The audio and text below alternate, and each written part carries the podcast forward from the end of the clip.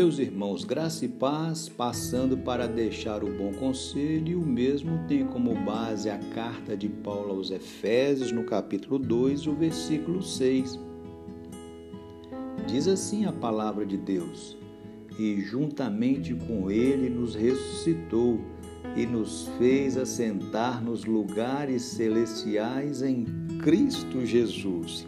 O Deus que nos ama é o Deus também que nos ressuscita em Cristo, mas é o Deus também que nos faz assentar com Cristo. Não somos ressuscitados dentre os mortos e abandonados no cemitério.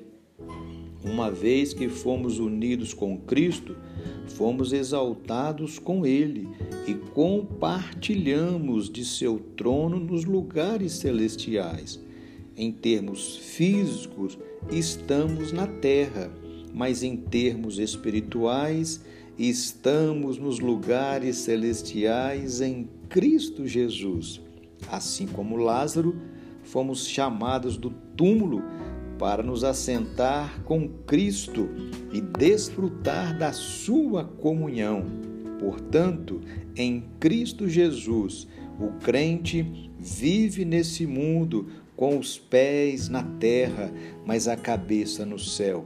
Nós ainda estamos nesse mundo, enfrentamos lutas, decepções, dificuldades, lágrimas rolam do nosso corpo ou rolam pela nossa face e caem no nosso corpo, mas a certeza e a convicção que nós temos é que nós já assentamos com Cristo nos céus. E louvado seja Deus por essa certeza.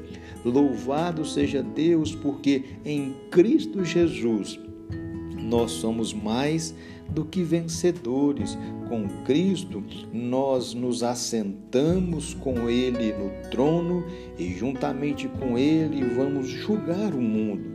Portanto, não fique temeroso, com medo do mundo.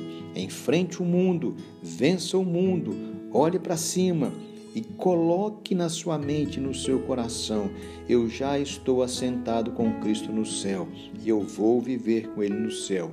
Que Deus te abençoe e que você desfrute todos os dias da bênção do Todo-Poderoso. Receba aí um abraço do seu amigo, Pastor Romildo.